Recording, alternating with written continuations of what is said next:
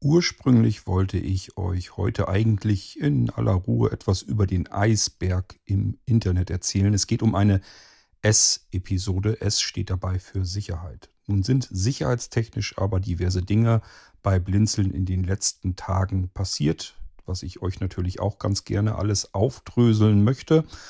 Da das nicht so richtig alles zusammenpasst, denke ich mal, werden wir hier also mehrere hintereinander folgende S-Episoden machen und ihr könnt euch dann das jeweils für euch Interessante heraussuchen. In dieser ersten Episode geht es um den Eisberg im Internet.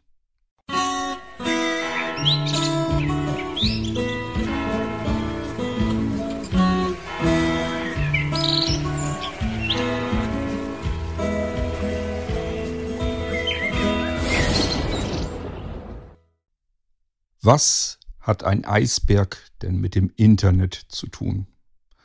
Manchmal geht es eisig zu im Internet, aber das wird da sicherlich nicht mit gemeint sein. Nein, natürlich nicht. An Eisbergen ist ja schon so manches Schiff verschollen und gescheitert. Nicht zuletzt die Titanic als berühmtestes Beispiel vielleicht aus dem letzten vorangegangenen Jahrhundert. Und ähm, ihr müsst euch vorstellen, ein Eisberg, an dem solch ein Schiff ähm, zerstört werden kann, der ist natürlich ganz gewaltig. Und ihr kennt natürlich alle den Spruch, es ist nur die Spitze des Eisberges. Wo kommt das her? Ganz einfach, weil der Eisberg im Prinzip in diesem großen Meer schwimmt. Und sei es noch so groß, wir müssen ganz nach weit nach oben in den Himmel hochschauen, um die Spitze dieses Eisberges sehen zu können. Das heißt, das ist schon impulsant, ist schon riesig groß. Und dennoch sehen wir den kleinsten Teil dieses Berges, das meiste ist unter der Wasseroberfläche. Stopfen wir mal das Internet in einen solchen Eisberg hinein. Dann kann man auch hier sagen, das, was sichtbar ist, was wir benutzen im Internet, was man sehen kann, was jeder völlig frei benutzen kann, ohne dass er sich irgendwo anmelden muss, ohne dass irgendwelche Zugangsdaten nötig sind. All das ist ein öffentlicher Bereich und dies ist die Spitze des Eisberges. Man kann im Prinzip sagen, vielleicht 10% oder sowas höchstens. Vielleicht sogar noch weniger. Das ist das Internet, was wir alle benutzen, was wir alle kennen. Es sind nur ein paar wenige einzelne Prozente. Wenn wir diese Schicht uns jetzt vorstellen, die oberirdisch oberhalb der Wasseroberfläche ist. Das habe ich euch erzählt. Das ist das normale Web, wie wir es kennen, mit allen Diensten, mit E-Mail und allen Pipapo. Äh, das ist der sichtbare, frei zugängliche Bereich. Und wie nennt man dann den Abschnitt, der unter der Wasseroberfläche ist und wie groß ist dann der? Das unter der Wasseroberfläche nennt man zunächst einmal, was als dieses kommt, das Deep Web, also tiefes Web oder tiefes Internet. Dieses Deep Web sind, bildet erstmal im Prinzip die restlichen 90 Prozent. Ein paar wenige Prozente von diesem Deep Web geht dann noch über in das sogenannte Dark Web. Da habt ihr sicherlich in den Medien schon mal was davon gehört. Da kommen wir vielleicht gleich auch noch drauf zu sprechen. Tatsache ist jedenfalls, dass das Deep Web mit Abstand der größte Teil des Internets ist. Jawohl, und auch bei Blinzeln ist wahrscheinlich das meiste im Deep Web. Klingt ganz schön verrucht, stimmt's? Ja, sind trotzdem keine krummen Machenschaften. Ich wüsste jedenfalls nichts bei Blinzeln von irgendwelchen Waffen- und Drogengeschäften. Das wäre mir neu. Und ich glaube schon, dass ich da einigermaßen Einblick habe. Aber das ist eben ganz normal. Immer dann, wenn ihr etwas per Zugang habt, dass ihr nur mit einem Passwort auf diesen geschützten Bereich weiterkommt, dann stolpert ihr vom öffentlichen Web ins Deep Web bereits schon rein. Und das ist so der, der harmloseste Bereich des Deep Webs. Also im Prinzip das, was sich jeder vorstellen kann, was jeder benutzt. Sobald ihr irgendwo euch anmelden müsst, können da keine Suchmaschinen reinkommen, üblicherweise jedenfalls, können dort nicht alle anderen reinkommen, sondern nur ihr in diesem Fall. Ihr seid privilegiert und könnt diesen Bereich des Internets betreten. Und ähm, es er ist eben nicht öffentlich von außen von jedem zugänglich. Das betrifft auch die ganzen Webseiten. Wenn ihr mal auf www.blinzeln.org geht, dann findet ihr von dort aus ganz, ganz viele Links und von diesen Links kommt ihr auf andere Seiten. Und vielleicht sind da auch wieder Links drauf und dann kommt ihr wieder von anderen Seiten. Die Grafiken, die ihr dort alle seht auf den ähm, Webseiten, ist alles im normalen Web, ist nichts von im Deep Web. Jetzt kommen wir aber irgendwann von der Blinzeln Homepage auf einen geschützten Bereich, weil wir irgendwie was ähm, haben möchten bei Blinzeln, was nicht jeder bekommen darf. Und dann betreten wir bereits das Deep Web. Hier kommen auch keine Browser mehr hin. Und es geht auch nicht nur um zugangsgeschützte Bereiche, das wäre ja viel zu einfach, sondern es geht allgemein um den Bereich, der eben nicht offiziell öffentlich sichtbar ist.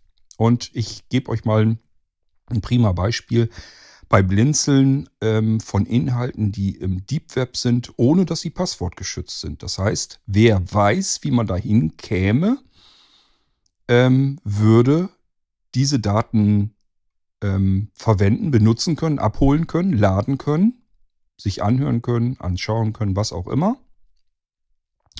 Und wer diese direkte Adresse eben nicht kennt, der bleibt außen vor. Da ist also aus, und da kommt auch tatsächlich dann kein Suchroboter hin. Also die ganzen Suchmaschinen können dort nicht greifen, weil dort nichts verlinkt ist. Es sei denn, dass irgendjemand auf irgendeiner anderen Webseite, ist egal wo, in diesen nicht passwortgeschützten Deep Web Bereich verlinkt. Ich wollte euch ja ein Beispiel geben. Ihr habt hier die ganzen Irgendwasser-Episoden, die sind öffentlich. Kommt jeder dran, die sind verlinkt und ihr könnt da mit eurem Podcatcher dran, könnt euch das anhören. Alles im normalen 10%igen Bereich oberhalb der Wasseroberfläche unseres Eisberges. Es gibt aber ähm, Fälle, wo ich euch sogenannte Vorab-Links gebe. Beispielsweise, wenn wir irgendwie was gemacht haben. Oder nehmen wir was anderes, was Besseres. Ähm, ihr habt mir Fragen gestellt. Und diese Fragen beantworte ich ein oder vielleicht auch zwei Tage später als Podcast-Episode. Und weiß aber, jetzt kommen aber erstmal 20, 30 andere Podcast-Episoden, die einfach auf Halde liegen, die auf dem Server schon bereit liegen, bis sie genutzt werden, also beziehungsweise bis sie veröffentlicht werden. da müsstet ihr auf die Antwort eurer Frage ja einen ganzen Monat und vielleicht noch länger warten. So, und wenn das eine dringende Frage ist, also nicht irgendwie was einfach nur, ich will es mal wissen, sondern ich brauche jetzt eigentlich eine konkrete Antwort, dann gebe ich euch äh, einen Vorab-Link zurück und dann könnt ihr diese Episode bereits hören, bevor sie veröffentlicht ist. Das bedeutet, jetzt liegt sie erstmal noch im Deep Web und wenn sie veröffentlicht wird, wenn sie in den Feed kommt, dann geht sie nach oben über die Wasseroberfläche in, den, in das offizielle Web, in den öffentlichen Bereich. So, das heißt, ich nehme hier ja die Irgendwas-Episoden auf. Ihr habt mir Fragen geschickt, ich beantworte euch die und weiß, das macht jetzt keinen Sinn, dass derjenige jetzt äh, 30 Tage wartet, bis er an seine Antworten drankommt. Ich schicke euch einen direkt Vorab-Link, einen temporären Link zu der Aufnahme, schon mal per E-Mail oder WhatsApp oder wie auch immer, zurück, je nachdem, welche Kontaktdaten ich von euch habe. Ihr könnt euch vorab, indem ihr einfach direkt auf diesen Link tippt oder klickt, die Episode mit meinen Antworten vorab schon anhören. Und zwar exklusiv erstmal nur ihr und diejenigen, die diesen Link kennen. Aber es kommt keine Suchmaschine dran. Es kommt nicht die Allgemeiner dran. Wer den Link nicht kennt, wird ihn auch nirgendwo finden. Er kann ihn nicht über Suchmaschinen finden. Er findet ihn auf keiner Seite verlinkt. Er ist im Verborgenen, im Deep Web, unterhalb der Wasseroberfläche. Ja, ähm, ich weiß nicht, ich hoffe, ich habe das soweit einigermaßen nachvollziehbar erklärt. In diesem Deep Web tummeln sich natürlich bereits die ersten kriminellen Energien. Das heißt, dort komme ich natürlich auch schon an die ganzen vielen Inhalte bereits dran, die natürlich nicht für die Öffentlichkeit bestimmt sind, einfach weil Menschen vielleicht daran Geld verdienen wollen. Ja, eigentlich geht es ja immer um irgendwie um Geld letzten Endes. Ähm, oder weil sie illegales Material, illegale Inhalte untereinander austauschen wollen. Ähm, dieses Deep Web kann man tatsächlich auch bereits mit einem sogenannten Tor-Browser ähm, besuchen.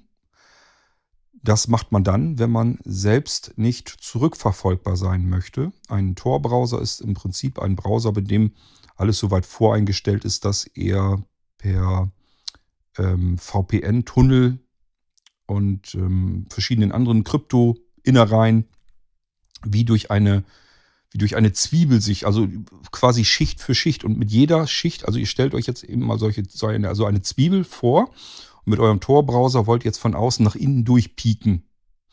Und jede Schicht in dieser Zwiebel gibt euch eine andere Absenderkennung. Also es kommt jedes Mal eine andere IP-Adresse zustande bei, mit jeder Schicht in dieser Zwiebel. Somit, wenn ihr innen drinne angelangt seid, an den Inhalt drankommt, den ihr euch eigentlich ähm, ansehen, anhören wollt, herunterladen wollt, ist eure IP-Adresse so oft ähm, verändert worden, dass der Weg zu euch zurück im Prinzip nur genau in diesem Moment vielleicht gerade noch rückverfolgbar ist, aber sobald ähm, die Anfrage gegessen ist, ist das Thema auch schon wieder erledigt. Somit ist es natürlich auch möglich, für kriminelle Zwecke, dass man da eben nicht so schnell zurückverfolgbar ist. Da werden dann natürlich andere Fallen gelegt. Also letzten Endes geht es immer darum, äh, dass ähm, kriminaltechnisch nicht versucht wird, euch im Internet abzufangen, sondern letzten Endes wird immer versucht, äh, die Menschen in der freien Natur, in der freien Wildbahn dann äh, zu ergattern. Man muss ja irgendwie an die Leute drankommen. Es nützt auch nichts, wenn man irgendeine IP-Adresse hat, wo man dann nur von IP-Adresse zu IP-Adresse sich durchhangeln muss. Stellt euch mal vor, das ist natürlich auch ein Netzwerk, das weltweit gespannt ist. Das bedeutet, ähm, wenn ich als Kriminalverfolger ähm, dieser IP-Strecke entlang gehen will, dann muss ich erst einmal auf die Cayman Islands, ähm, dann keine Ahnung nach Luxemburg, dann wieder nach Kanada, äh, dann wieder irgendwo in Indien und so weiter und so fort. Und ich muss mich überall mit diesen Behörden herumärgern, um von denen die jeweilige IP-Adresse des Anschlussinhabers und so weiter zu bekommen. Also es macht alles insgesamt einfach keinen Sinn. Das kann man eigentlich im Prinzip vergessen. Das heißt, den Tor-Browser, den kann man ganz normal legal benutzen, nämlich immer dann, wenn man einfach nicht einfach mal ebenso verrückt zurückverfolgbar sein will. Jetzt stellt ihr euch halt immer wahrscheinlich Kriminelle vor. Das ist aber natürlich nicht so, sondern es gibt ja auch andere Dinge. Denkt mal an sogenannte Whistleblower. Also das heißt, ich arbeite in einem riesengroßen, gigantischen Unternehmen und mir sind hier einfach Dinge bekannt, wo ich mir sage, das muss eigentlich die Öffentlichkeit erfahren. Hier in den eigenen vier Wänden dieses, dieser riesengroßen Firma bleibt es geheim und hier passieren massive Verstöße gegen irgendwelche Rechte oder die Menschheit oder was auch immer. Menschenrechte, ähm, das muss die Öffentlichkeit mitbekommen. Und dann muss man ja auch irgendwie die Möglichkeit haben, dies anonymisiert, weil man ja natürlich sonst in dieser Firma Konsequenzen mit einrechnen muss.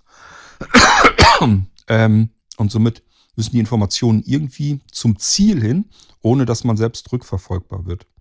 Insofern kann man auch hier mit dem Tor-Browser an verschiedensten Stellen wo eben für Whistleblower das Web speziell vorbereitet wurde, diese Informationen eben übertragen, anonymisiert.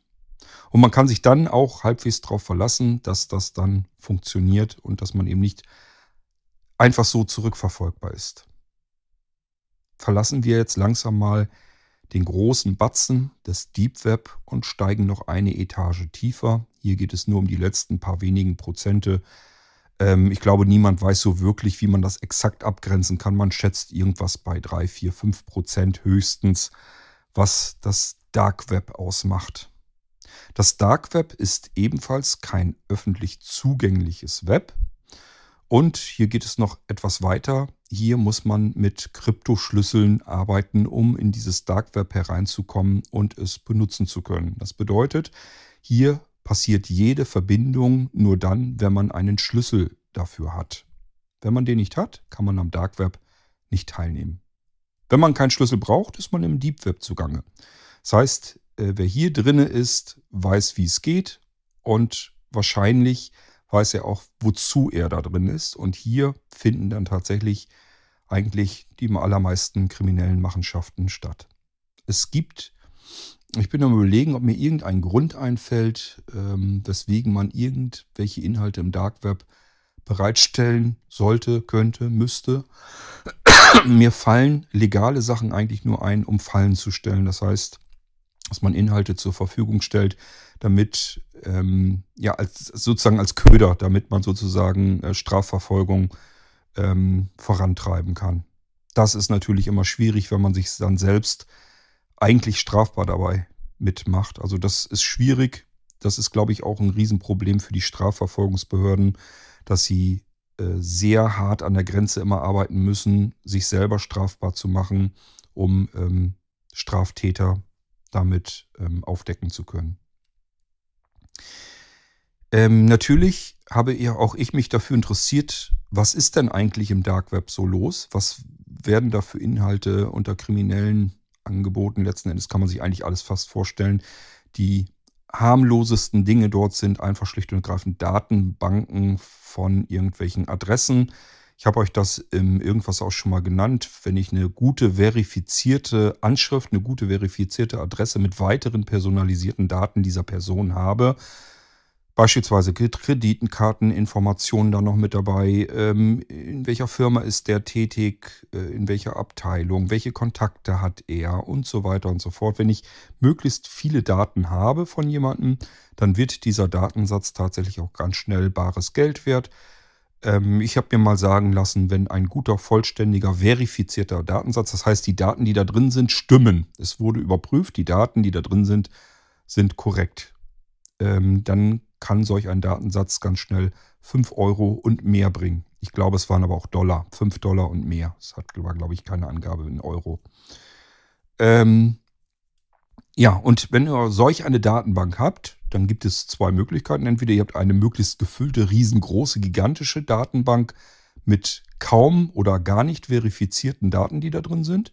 Das sind dann Datenbanken mit, keine Ahnung, Millionen oder ja, mehrere Millionen E-Mail-Adressen, die kann ich vielleicht für ein 20 schon haben, 20 Dollar, 25 Dollar. Dann habe ich eine Million E-Mail-Adressen. Vielleicht könnt ihr euch dann schon ähm, denken, warum so viel Spam im E-Mail-Verkehr unterwegs ist. Das ist eben nicht wirklich teuer. Und schon kann ich mein Pseudo-Viagra unter die Leute bringen und hoffen, dass 0,1% der Empfänger tatsächlich auf meine Schmuddelanzeigen reagieren. Und ähm, das reicht dann schon aus, damit sich das Ganze rentiert hat. Denn ich habe ja nur einen wahren Einsatz von 25 Dollar gehabt. Ähm, deswegen lohnt sich das Ganze.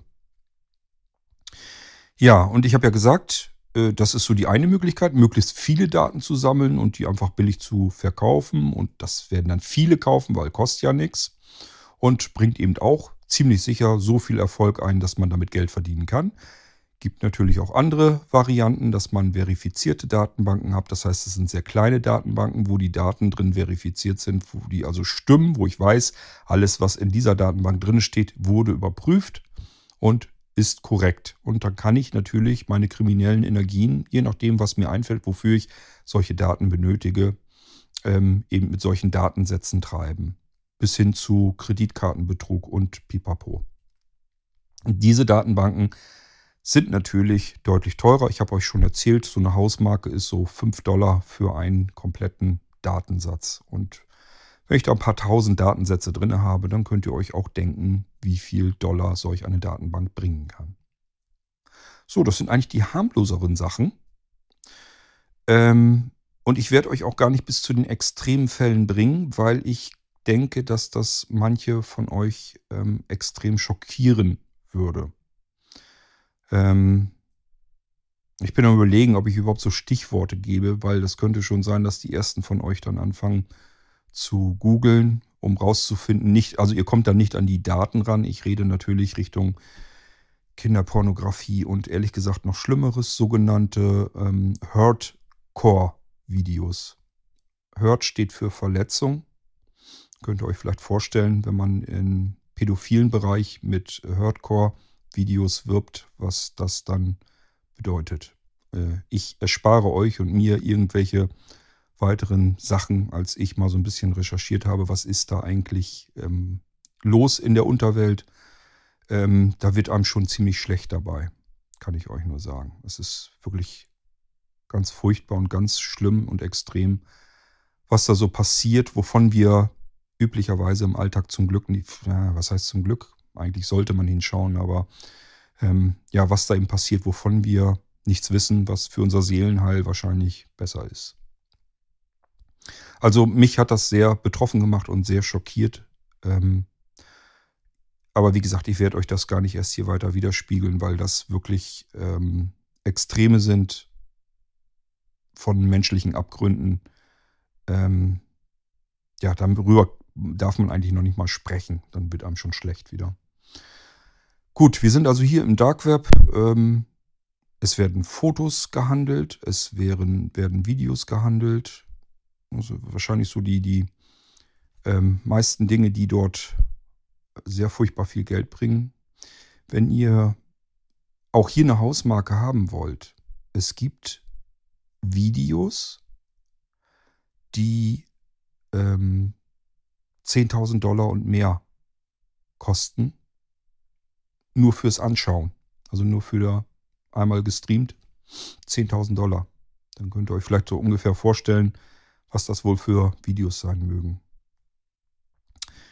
Ja, also das Dark Web hat seinen Namen natürlich, ähm, also das dunkle Web hat seinen Namen sicherlich verdient, wenn es nicht noch schlimmere Namen dafür geben müsste. Ähm, und somit haben wir uns jetzt einmal durch diesen Eisberg bewegt. Es sind also im Prinzip drei Schichten. Eine relativ kleine über der Wasseroberfläche, das ist das, was wir alle kennen, was wir also Tag für Tag benutzen. Dann das Deep Web, das ist tatsächlich der größte Teil. Denkt man, an, denkt man, äh, denkt mal an die ganzen Datenbanken und so weiter. Das ist alles im Deep Web, alles, was so eine Homepage ausmacht, wo ihr gar nicht drankommen könnt. Oder denkt mal nur an den App Store. Da kommt ihr nirgendwo an eine einzelne App ran, ohne dass ihr euch authentifizieren müsst, ohne dass ihr sie vielleicht sogar bezahlen müsst, die App und so weiter und so fort. Alles Deep Web. Ist also ein riesen gigantischer Bereich, gehört alles dazu. Ja, und dann haben wir aus diesem Deep Web heraus dann noch ein paar wenige, also dafür umso extremere Prozentanteil ähm, im Dark Web. Und das ist eben förmlich dieser Eisberg, den ich euch mal erklären wollte. Gut, ähm, ich bin am überlegen, ob ich einen Übergang zu den nächsten Episoden irgendwie hinbekomme. Ich glaube nicht. Wir haben zwar in den nächsten Episoden auch mit Deep Web zu tun, nämlich mit zugangsgeschützten Bereichen im Internet. Das ist nämlich das Problem, wenn man etwas zugangsgeschützt hat.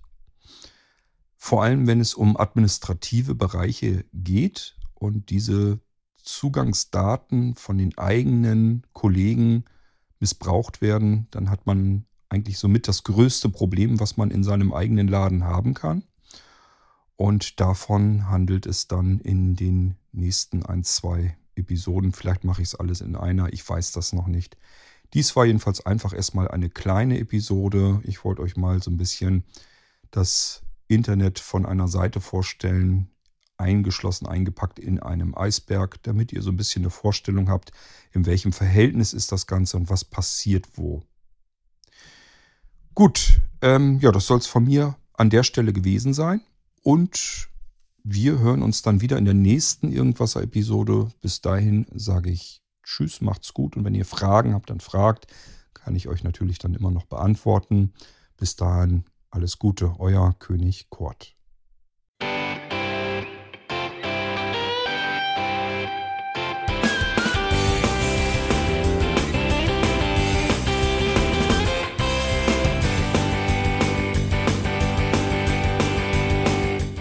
Das war Irgendwasser von Blinzeln. Wenn du uns kontaktieren möchtest, dann kannst du das gerne tun per E-Mail an podcast.blinzeln.org oder über unser Kontaktformular www.blinzeln.org. Blinzeln schreibt man in unserem Fall immer mit einem D in der Mitte. Wenn du möchtest, kannst du uns sehr gerne auch einen Audiobeitrag auf unseren Podcast Anrufbeantworter sprechen. Der hat in Deutschland die Telefonnummer 05165 439 461. Und wenn du uns aus dem Ausland anrufen möchtest, dann ersetze einfach die erste 0 gegen die 0049 für Deutschland.